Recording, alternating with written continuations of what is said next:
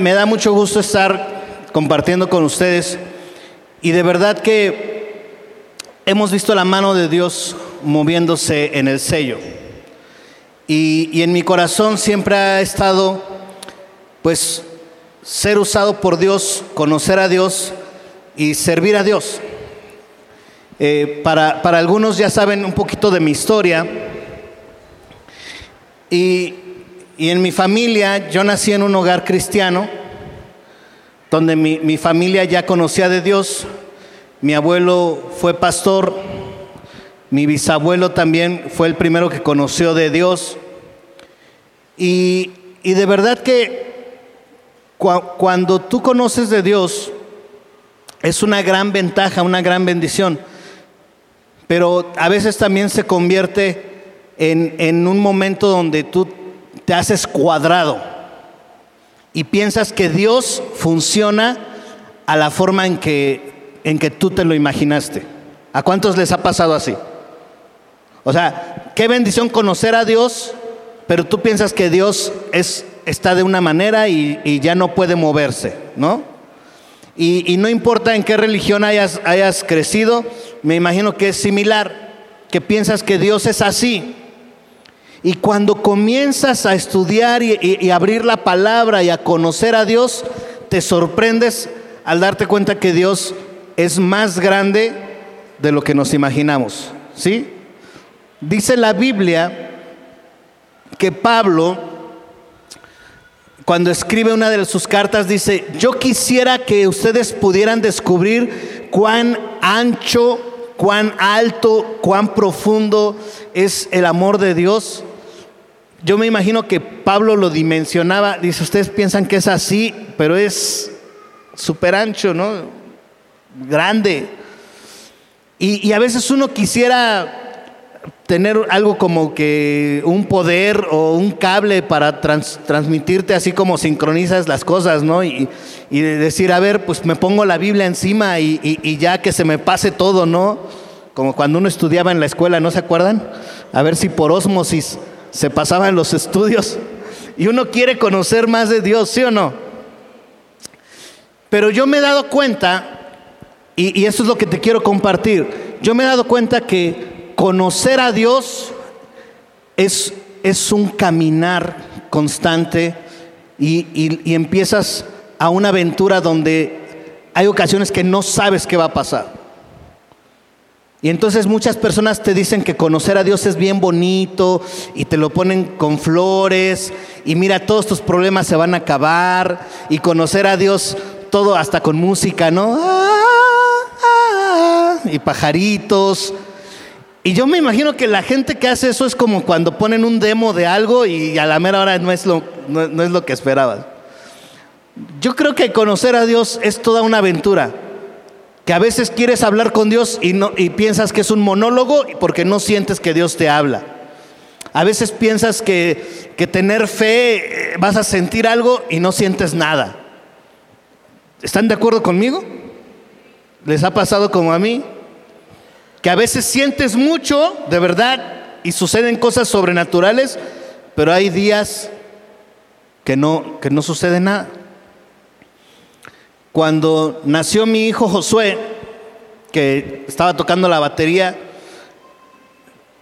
estuvo 21 días en el hospital con un, diagnóstico terrible. Nos decían, el, primer doctor que vio a Anne-Marie cuando, cuando estaba, este, que fuimos, porque ya, ya iban a nacer, me dijo con estas palabras, ya ves que hay doctores bien buena onda, bien dulces, ¿no? Estas fueron sus palabras. Métase a la cabeza que su hijo no tiene probabilidades de vida. Y entonces en ese momento yo dije, yo rechazo esas palabras. De hecho yo le dije a Anne-Marie, no recibas nada de esas palabras. Y me dijo, no, dice, yo no creo nada de eso. Y me dan ganas de ir a buscar algo y decirle, métase a la cabeza a usted que para Dios no hay nada imposible, ¿verdad? Porque Dios es bueno, amén. Y mira, estábamos en el hospital, quinto piso de un, de un hospital, tembló en la Ciudad de México. quiero reflejarte un poquito y, y que puedas meterte en la historia de que, pues yo conocía de Dios. Ah, estoy en la alabanza desde los 10 años de edad, ministrando. Mi papá es pastor, mi abuelo es pastor. O sea, pero eso no le podía estar diciendo a Dios, oye Dios, ¿por qué está mi hijo así? Si mira, yo te he servido. ¿Sí, ¿Sí me explico? Y, y servir a Dios no te dice que no te va a pasar nada. Es más, Jesús dijo, en el mundo tendrán aflicción y Dios cumple sus promesas. Pues entonces, pero ahí era un momento donde yo veía a mi hijo en el hospital, en una incubadora, todo conectado, y yo no sentía fe, no sentía algo, pero yo, le, yo me hablaba a mí mismo y le decía, alma mía, bendice al Señor. Alma mía, tienes que creer, tienes que confiar. Porque hay personas que dicen, y entonces sentí una fe sobrenatural. Bueno, yo he sentido fe sobrenatural, pero en ese momento no sentí nada. Y en ese momento yo tenía que decirle, alma mía, confía en Dios. Dice, tengo que creer, no puedo hacer nada. Aunque me pasara al hospital y, pues, ¿qué le hago a mi hijo? Pues no no puedo hacer nada. Tengo que confiar. Y le decía a Dios, confío en ti, te creo y, tengo que creer, me obligo a creer. Y, entonces, cuando comienza la aventura, Anmar y yo, tres hijos, eh, sirviendo a Dios, altas y bajas, hay de todo, y empiezo a, a darme cuenta de qué, de qué forma yo puedo conocer más a Dios? ¿Cómo puedo decirle a Dios que quiero conocerlo más a través de todo lo que estoy pasando? Y esa es la pregunta que quiero hacerte y quiero saber si también tú tienes esa pregunta en tu corazón. Dios, después de todo lo que he pasado, no conozco tu historia, pero seguramente en tu historia ha habido altos y bajos, y que digas, Dios, ¿y cómo te puedo conocer más? Y entonces yo quiero hablarte de, una historia que Dios me habló para compartirte hoy, que está en el libro de Juan. Y en Juan, esta plática se llama Ven y ve, o ven a ver, o vamos a ver, o ustedes pongan el nombre que quieran ya. Y mira, cuando, cuando Jesús empieza a andar con sus discípulos, Juan 1.35, dice así, al día siguiente Juan estaba de nuevo allí con dos de sus discípulos, Juan el Bautista, ¿se acuerdan? Al ver Jesús, dice, al ver a Jesús que, que pasaba por ahí, dijo, aquí tienen al Cordero de Dios. Cuando los dos discípulos le oyeron decir esto, siguieron a Jesús. Y Jesús se volvió y al ver que lo seguían les preguntó, ¿qué buscan? Entonces le dijeron, rabí, que significa maestro, ¿dónde te hospedas? Hasta ahí. Mira, me, encantó esta, esta enseñanza. Juan el Bautista tenía sus discípulos. Y cuando Juan el Bautista dice, ahí está Jesús, el Cordero de Dios, ¿qué crees que hacen los discípulos? Le dicen, pues adiós Juan, y se van. ¿A cuántos les gustaría que tus discípulos se vayan? Pues a nadie, ¿verdad? Pero ¿cuál era el corazón de Juan? Preparar el camino de Jesús. Entonces, ¿Cuál debería ser el éxito de Juan? Que sus discípulos encuentren a Jesús. Y aquí quiero empezar a decirte algo. Muchas veces, y te lo digo porque tengo toda mi vida estando en iglesias, muchas veces hay personas que te dicen, ¿y, y por qué te vas a otra iglesia? Y hay gente que no quiere que te vayas. y, te cela y, no, usted quédese aquí. Y déjame decirte, si nosotros tenemos como propósito que la gente conozca de Dios, nuestro mayor éxito es que la gente vaya y conozca a Dios. Es obvio, ¿no? O sea, yo no me puedo enojar si tú vas a conocer a Dios y si tú lo conoces más. Yo no tengo que retenerte. Déjame decirte algo y te lo digo pastoralmente. Nuestro corazón pastoral no es retenerte aquí porque tienes que estar aquí y le vamos a poner tu nombre a la silla para que se amolde. No, nuestro corazón es que tú estés plantado y retenido a Cristo, que tú estés enamorado de Dios, no de un lugar, no de una silla, sino de Dios. ¿Sí me explico? Y entonces Juan les dice, ahí está el Cristo, el Cordero de Dios, y los discípulos se van. Y Juan no les dijo nada, al contrario, vaya, Él es el Cristo. Y entonces, cuando llegan con Jesús estos discípulos, Jesús les dice, bueno, ¿y qué onda, no? Nada más que en hebreo, ¿no? ¿Qué buscan? Y le dijeron, maestro, ¿dónde te hospedas? Es decir, ¿dónde está tu casa? ¿Dónde te quedas? Imagínate ahora decirle a Jesús, Jesús, ¿dónde te quedas? En este mundo hay mucha maldad, hay muchos lugares, hay muchas casas. ¿Dónde te quedas? ¿Cuántos de ustedes le darían su casa a Jesús para que se quedara a hospedar? Imagínate que Jesús dijera, no hombre, pues, si hay por donde vives, asaltan. No importa dónde sea, porque donde esté Jesús, se va a ver algo diferente, ¿sí o no? ¿Dónde te hospedas? Y me encanta la respuesta de Jesús. Vengan a ver, les contestó Jesús. Ellos fueron pues y vieron dónde se hospedaba y aquel mismo día se quedaron con él.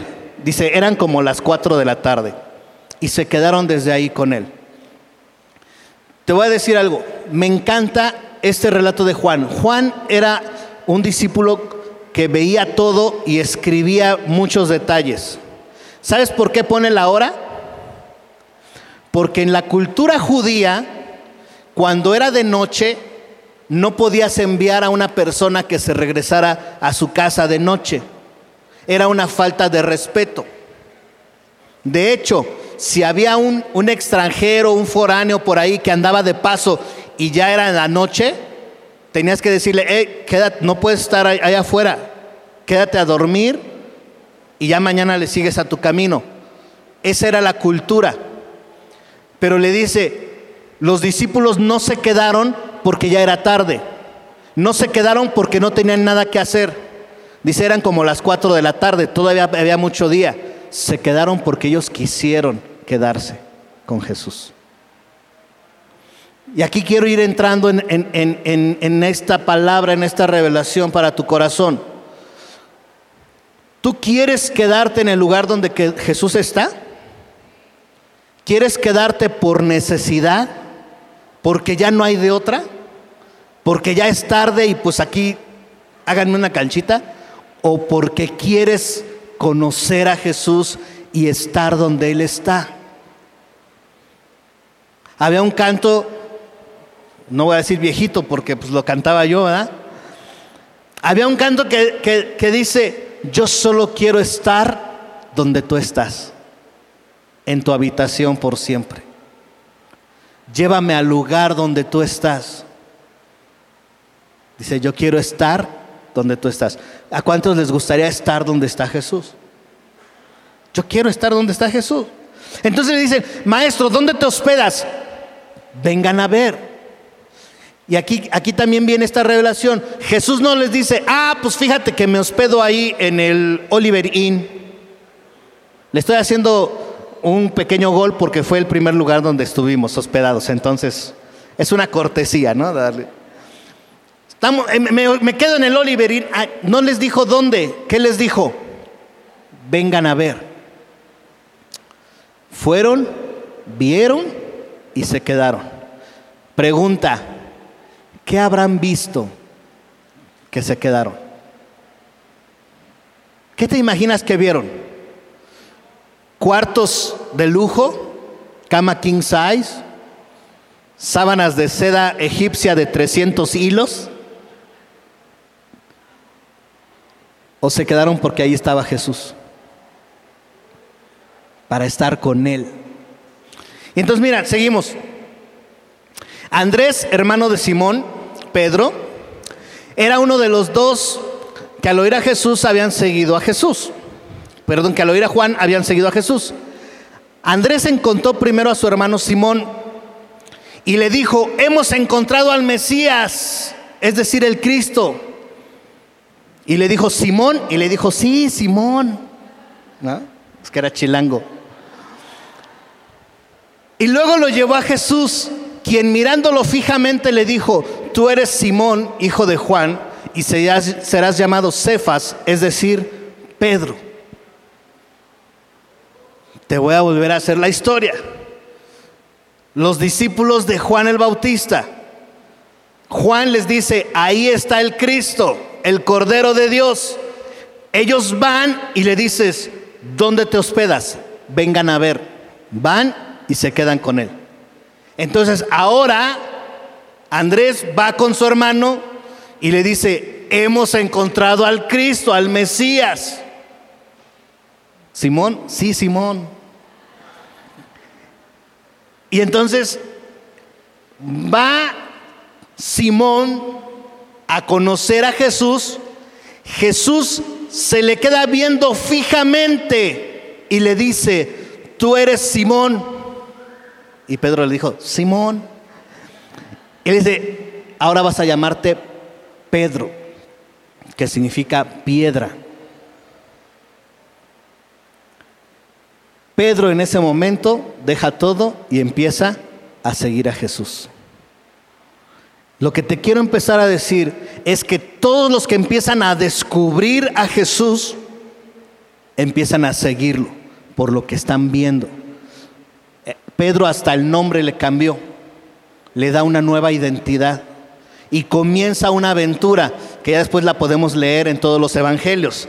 Comienza la aventura. Ahora, seguimos. Al día siguiente Jesús decide salir hacia Galilea y se encontró con Felipe y lo llamó. ¿Y qué le dijo a Felipe? Follow me. Y no era Twitter, pero dijo, sígueme. Y dice, Felipe era del pueblo de Bethsaida y lo mismo que Andrés y Pedro, Felipe buscó a Natanael y le dijo, hemos encontrado a Jesús de Nazaret, el hijo de José, aquel de quien escribió Moisés en la ley y de quien escribieron los profetas. Y Natanael dice, ¿de Nazaret acaso de ahí puede salir algo bueno? Ven y ve, le contestó Felipe ven a ver. ¿Y qué pasó después? Que fue a ver dónde estaba y Natanael conoce a Jesús. Ahora, déjame explicarte esto y es donde voy a entrar en detalle. Yo encuentro una similitud en todos estos relatos. La similitud es que alguien te dice ¿dónde está Jesús? Juan el Bautista le dijo a sus discípulos dónde estaba Jesús. Y ellos fueron a ver dónde estaba Jesús. Y luego ellos le dijeron a otros dónde estaba Jesús. ¿Y qué hicieron ellos? Fueron a ver dónde estaba Jesús. Hasta que viene el relato de, de Natanael, donde él replica y dice, ¿de ahí voy a salir algo bueno? Y le dicen, ven a ver. Ven a ver. Yo no sé cuál ha sido tu historia y tu aventura con Jesús, pero estoy seguro que alguien te dijo, ven a ver a Jesús. Aquí está Jesús. Y déjame decirte algo, y estoy seguro que alguien más te dijo, ay, ¿a poco en el sello hay algo bueno? ¿A poco de Jorge Cupido puede salir algo bueno? Uh, si tú supieras, uh, Pueblo chico, infierno grande. ¿A poco de Moisés y Anmari? No, si supieras lo que yo sé. Y mucha gente va, va, a decir siempre lo mismo. ¿A poco en el sello va a salir algo bueno? ¿Sabes qué te quiero decir esta tarde? Ven a ver. Ven a ver. Porque no vas a ver a los pastores, no vas a ver a Anmari, no vas a ver, no vas a verme a mí, no vas a ver al pastor Jorge. ¿Sabes a quién vas a ver? A Jesús. Y si tú encuentras a Jesús, déjame decirte algo, tu vida no va a ser la misma. Jesús te va a cambiar hasta el nombre. Jesús te va, le va a cambiar a tu vida todo. Porque se trata de Él, no se trata de nosotros. Porque se trata de estar en el lugar donde Jesús está. Entonces, nosotros como pastores, ¿de qué nos vamos a preocupar y de qué vamos a estar preparando todo y cuidando todo y pastoreando? De que Jesús esté habitando en este lugar. Si Jesús está en este lugar, la gente va a venir a ver a Jesús y va a ser transformada por su presencia.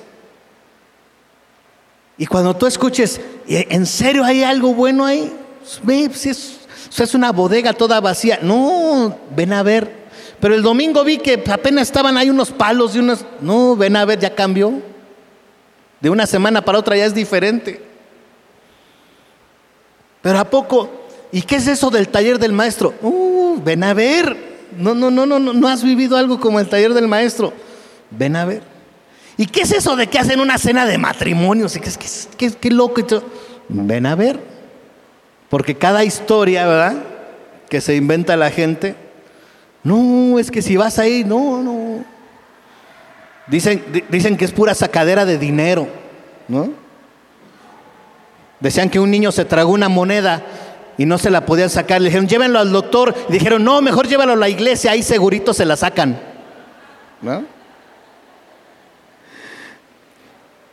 La gente puede tener muchas historias, pero por eso la mejor respuesta, ¿cuál es? Ven a ver. No, es que de seguro ahí, pues mira, Pura gente que no sé, o sea, puro hipócrita. Y diles, siempre hay lugar para uno más, no te preocupes. No se necesita con experiencia, así puedes llegar. ¿Ah? Porque la mejor respuesta es, ven a ver, ¿sí o no? Ven a ver. ¿Qué pierdes? ¿Qué pierdes con venir a ver que Dios es bueno? ¿Qué es lo peor que puede pasar? Que tu vida se transforme, que cambie tu corazón, que cambie tu identidad. Mira, yo estoy seguro que si, si tuviéramos el tiempo de los testimonios, que por cierto queremos estar eh, recopilando testimonios, porque yo estoy seguro que Dios ha hecho cosas impresionantes, pero si empezáramos a preguntar a cada persona, ¿qué ha pasado en tu vida? Va a haber muchos que te van a decir, mi matrimonio estaba destruido y Dios empezó a hacer una restauración. Mira, mis hijos, la relación con mis hijos, en mi casa, mi economía, mis cosas, no sé, tantos y tantos testimonios. Y al final de cuentas, todo se concentra en una cosa. Ven a ver lo que Dios hace. Dios lo hace de muchas maneras. ¿Estás de acuerdo conmigo? Dios lo hace de muchas maneras. Entonces, cuando Natanael llegó y él dijo, ¿va a salir algo bueno de ahí? ¿De verdad? Y le dijeron, ven a ver. Y dice que Jesús llegó con Natanael y le dijo, aquí hay un judío que ha llevado las cosas al pie de la letra. Y él dijo, wow. Y le dice, desde que estabas debajo de esa higuera, yo te vi. Y Natanael se sorprendió y Jesús le dijo, ¿Te sorprendes de eso? No has visto nada. Y déjame decirte que la vida con Cristo de eso se trata. ¿Te ha sorprendido Dios? Escucha, escucha lo que te estoy preguntando. ¿Te ha sorprendido Dios de alguna manera? les voy a dar chance otra vez, porque no los veo medios convencidos. Piensa un poquito de toda tu vida desde que conoces a Dios, desde que has estado buscándolo. ¿Te ha sorprendido Dios? Bueno, déjame decirte esto y te lo digo con autoridad y con fe. No has visto nada todavía. Esas fueron las palabras que le dijo Jesús a Natanael. ¿Te sorprendes de eso? No has visto nada todavía.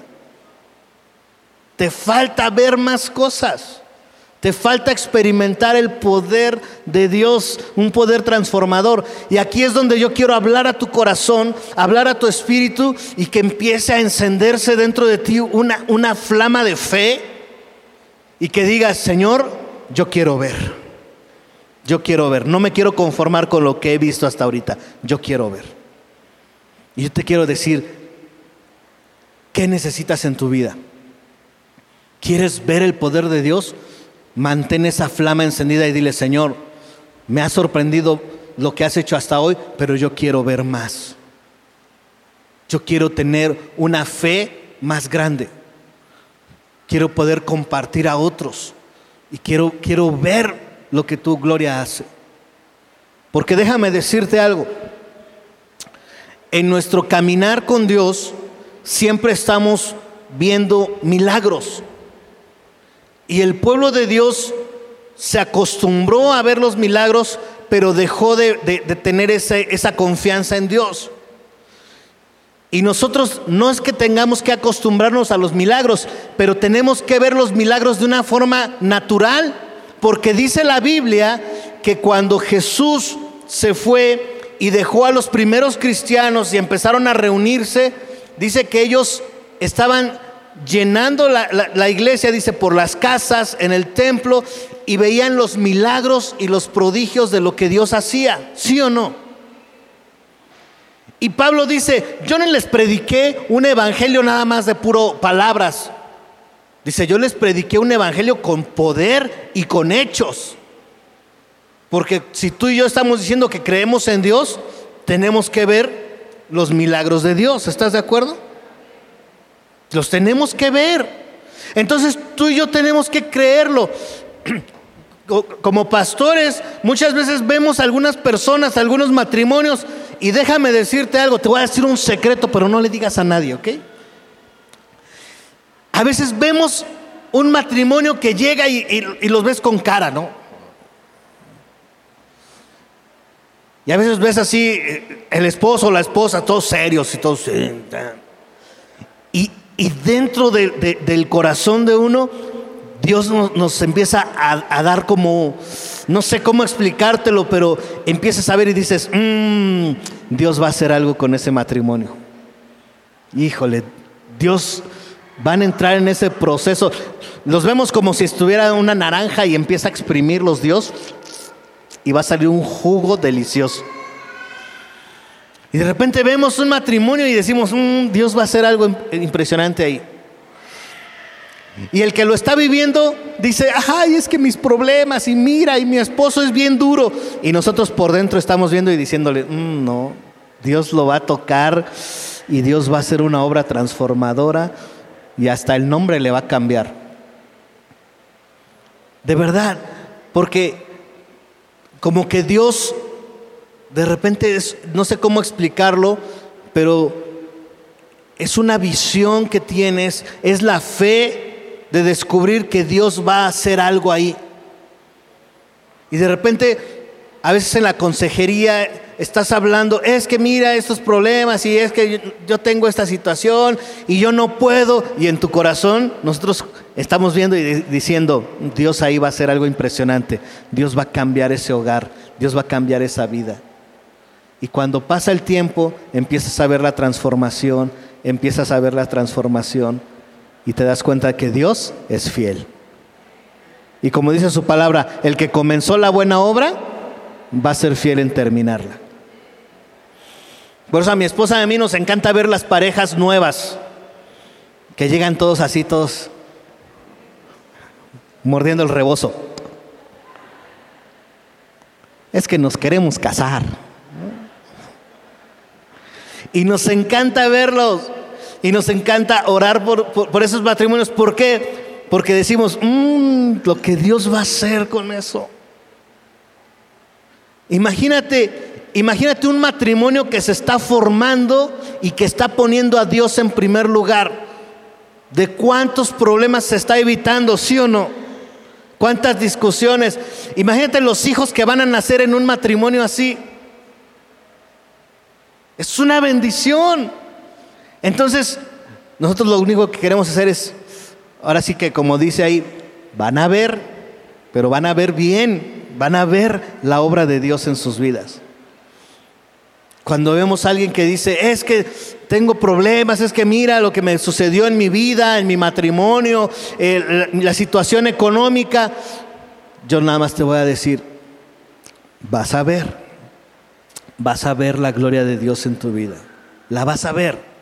Solo necesitas llenarte de fe, que empiece en tu corazón esa flama y de decir, yo quiero ver a Dios moverse en mi matrimonio. Yo quiero verlo moviéndose en mi familia. Yo quiero verlo moviéndose en mis hijos. Es que mi hijo, las maestras dicen que es terrible y ya no lo puedo con él, no lo aguanto. Este, pues nada más pon lo que conozca a Dios, acércalo a Dios y vas a ver la transformación de Dios. Es que mis negocios me ha ido de la patada, todo me sale mal. Tu himno es el del tri.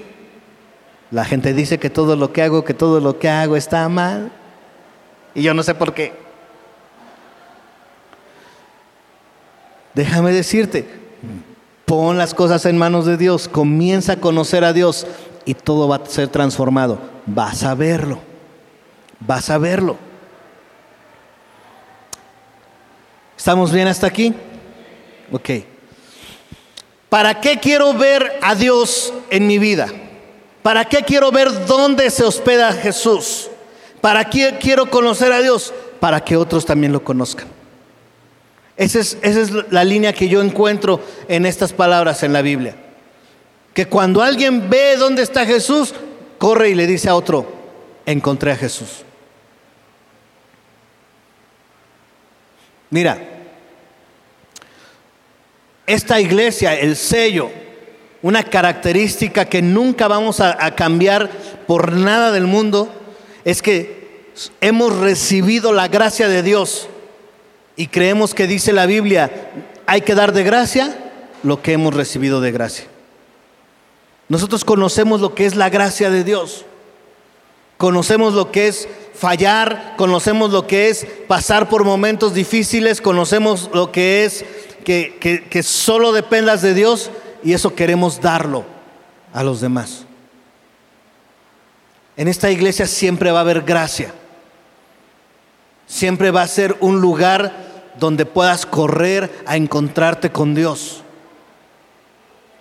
Y, y, con ese corazón te voy a decir lo siguiente.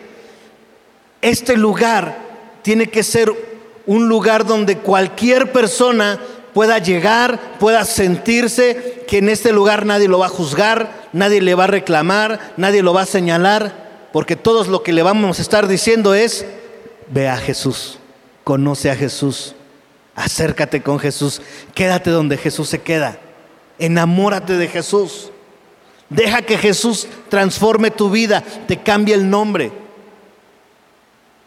Y cuando esa persona así como tú y yo llegamos un día y empezamos a ser transformados, ¿sabes qué, salimos a hacer? Lo mismo, buscar a otro.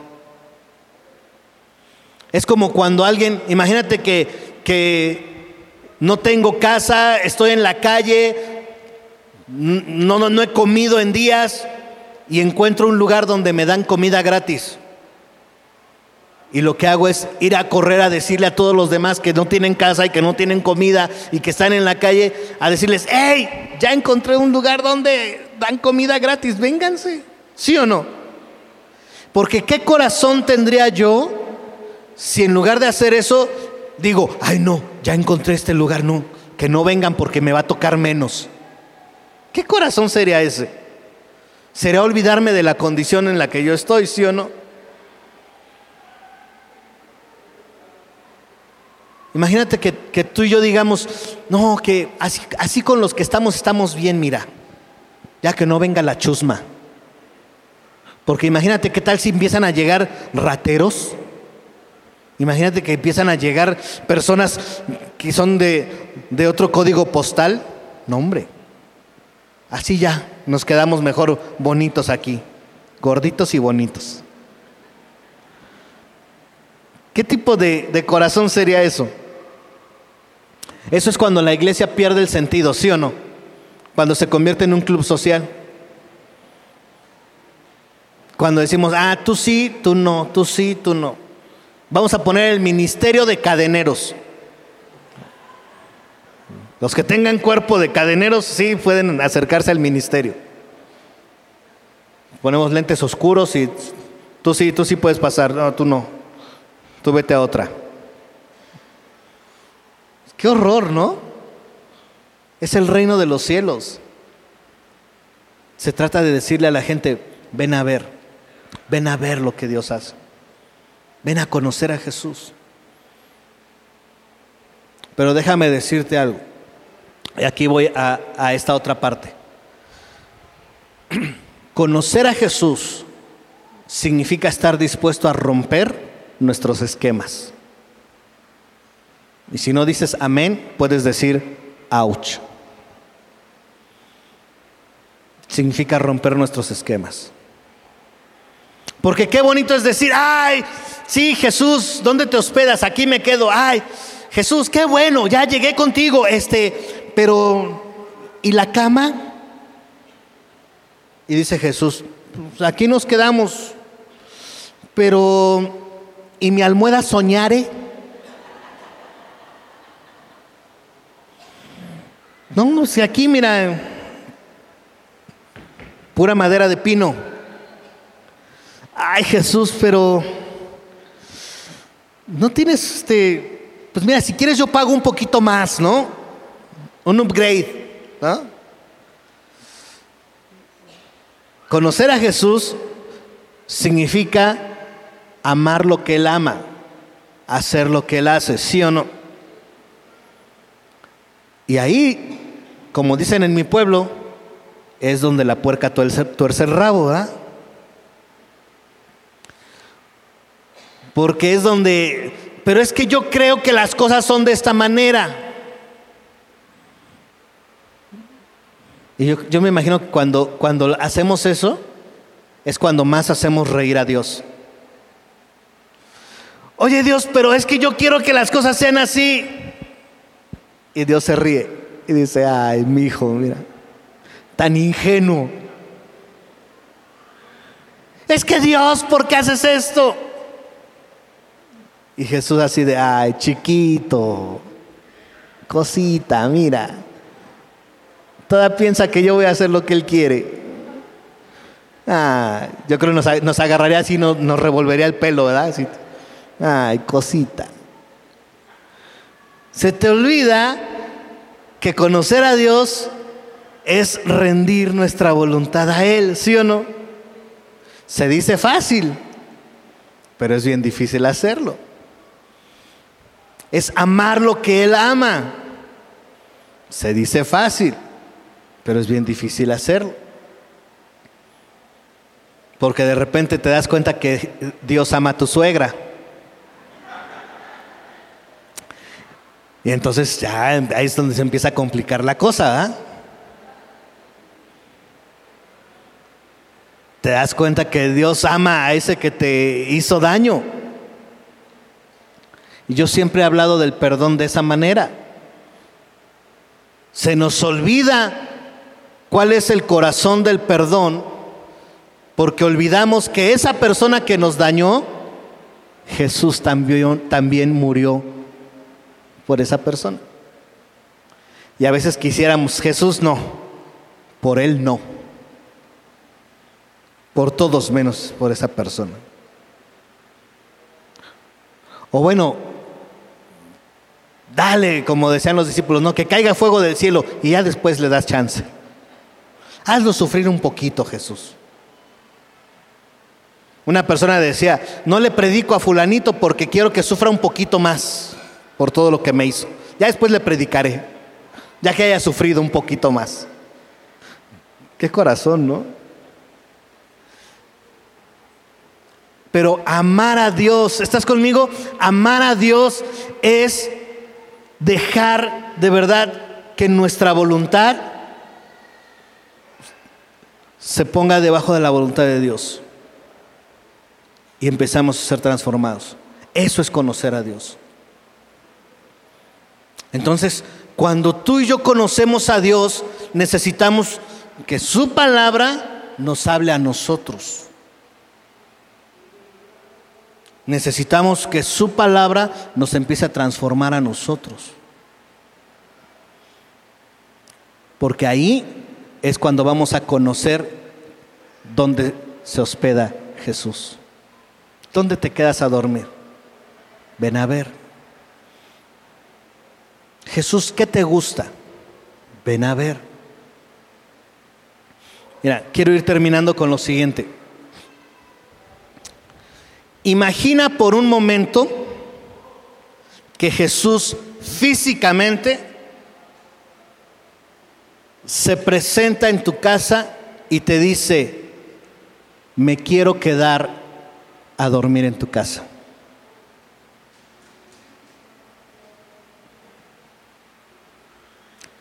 Y te dice, ¿me puedo quedar? ¿Cuántos le dirían, eh, espérame cinco minutos y se meten corriendo a arreglar todo? ¿Cuántos le dirían, pásale, nomás cierra los ojos, no veas lo tirado que está?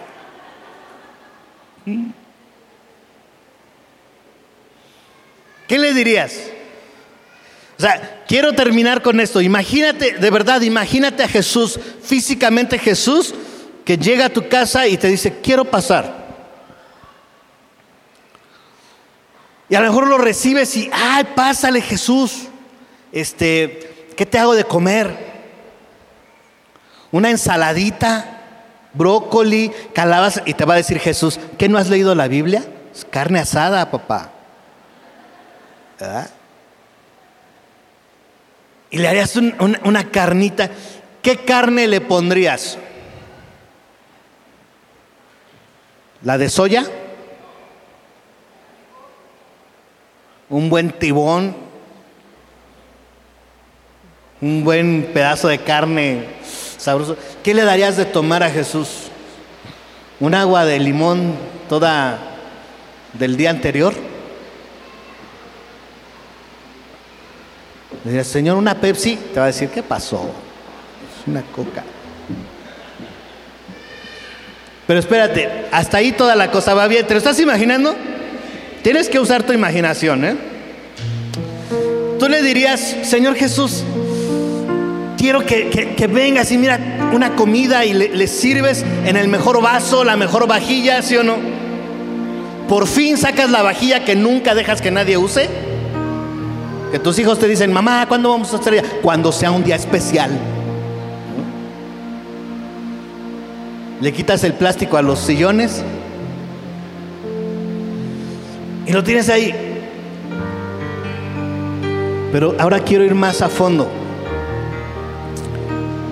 Jesús sentado a la mesa, comiendo, es lo más sencillo del mundo. Yo creo que eso lo haría cualquiera. Pero si le dices, Jesús, siéntete como en tu casa, y que Jesús te diga, ok, ¿Me prestas la contraseña del internet? ¿Puedo usar tu computadora? Espérame, déjale borro el historial.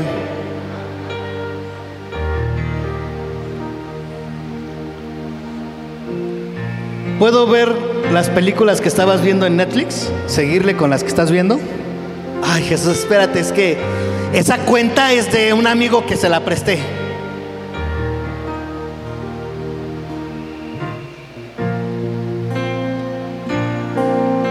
¿Puedo pasar a tu recámara? ¿Podrías dejar a Jesús ir avanzando cada vez más en esa profundidad?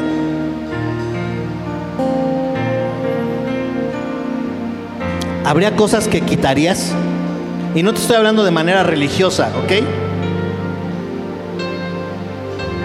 estoy hablando de cosas que a lo mejor tenemos en nuestro corazón. Pero si Jesús se queda unos días en tu casa, ¿qué tan... eh, De verdad quiero, quiero estarlo transmitiendo a tu corazón. ¿Qué tan cómodo sería Jesús estando en tu casa un día, dos días, tres días, una semana? ¿Y cómo te sentirías tú? Porque a lo mejor los primeros días, si estás con tu esposo, hola mi vida, ya llegué. Sí, porque está Jesús ahí enfrente, ¿verdad? ¿Qué pasaría si tus hijos de repente rompen un vaso? Empiezas decir, ay, no te preocupes mi vida. Sí, porque está Jesús aquí, ¿verdad? Porque si no estuviera Jesús, ¿qué le dirías? Siempre con lo mismo contigo.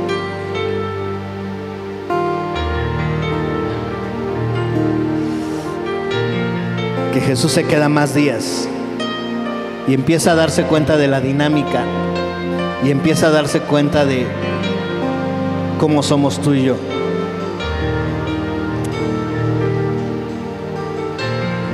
Quiero decirte algo. Cuando estos discípulos conocieron a Jesús, la palabra clave fue, ven a ver. Ven a ver lo que es andar con Jesús. Yo me imagino lo siguiente. Esto es lo que como. Y los discípulos empezaron a comer lo que Jesús comía. Dijo, ahora vámonos para allá. ¿Cómo? Pues caminando. ¿No hay camello último modelo? ¿No hay camelluber? No, no hay camelluber. Vámonos. Y andar con Jesús caminando. Y en el día a día se fue la emoción de conocer a Jesús y comenzó a estar Pedro quejándose con Juan. Anoche no me dejaste cobija, no manches.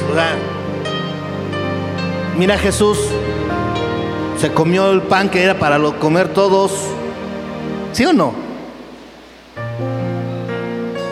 Y Jesús empezó a conocerlos tal como ellos eran.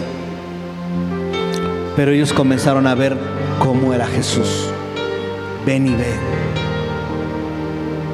Ven a ver cómo es Jesús. Pero de ahí puede salir algo bueno, muy bueno. No te imaginas. Ven a ver. Y si voy a ver, me voy a poner mis mejores ropas y voy a venir con la más emoción, pero después a lo mejor esa emoción se va a bajar. Quédate. Quédate a conocer a Jesús. Quédate y déjame decirte lo siguiente. Quédate a conocer a Jesús hasta que tu vida sea transformada. Hasta que tu nombre sea cambiado. ¿Sabes qué significa eso de que tu nombre cambia? Cuando llegas con otros amigos y te dicen, oye, estás que no te reconozco. Ya no eres la persona que conocí. Y le puedes decir, sí, es que ya no soy la misma persona. ¿Quieres saber qué me pasó? Ven a ver. Ven a ver a Jesús. Oye, pero no me dijiste que con tu marido ya... Oh, es que tienes que venir a ver porque Dios hizo una transformación. Oye, pero ¿qué te pasó? Uh, es que fui al taller del maestro. ¿No sabes lo que es eso? Ven a ver. Es que empecé a venir desayuno de mujeres,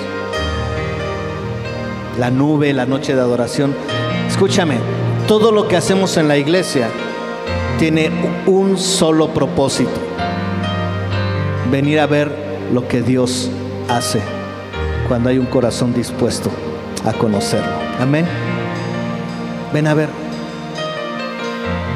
Ven a verlo. ¿Tienes fe de que Dios pueda hacer cosas sobrenaturales? Déjame decirte, y lo que falta,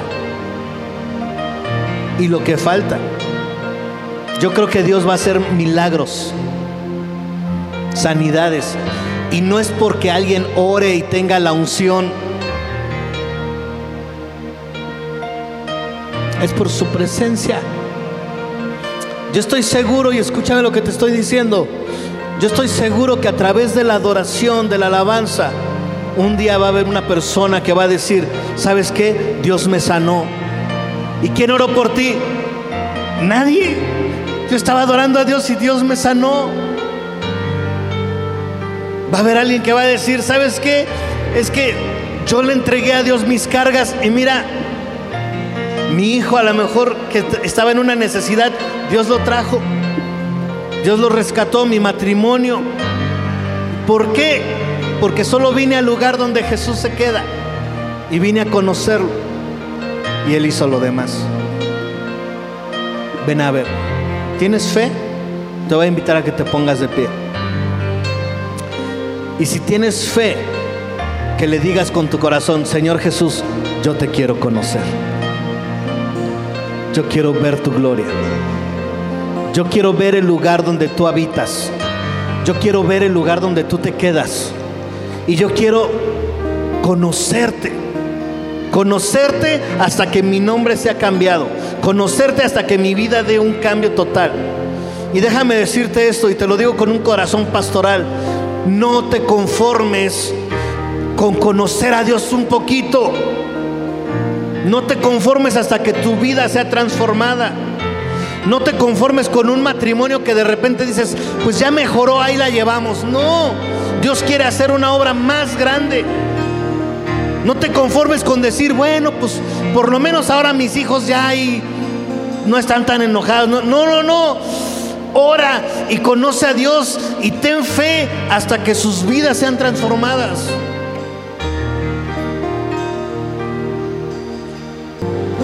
Aquí estás,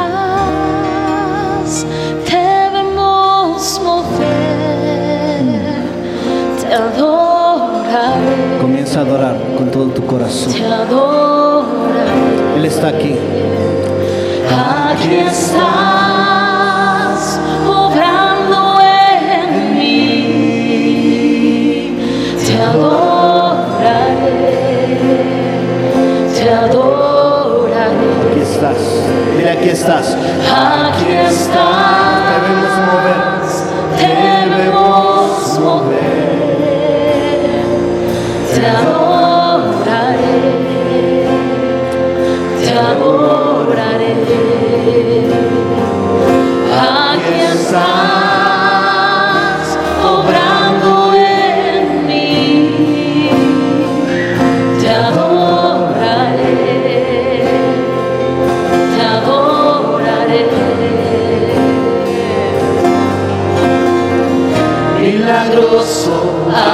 caminos, cumples promesas, luz en tinieblas, mi Dios, así eres tú. Dile milagroso, abres camino.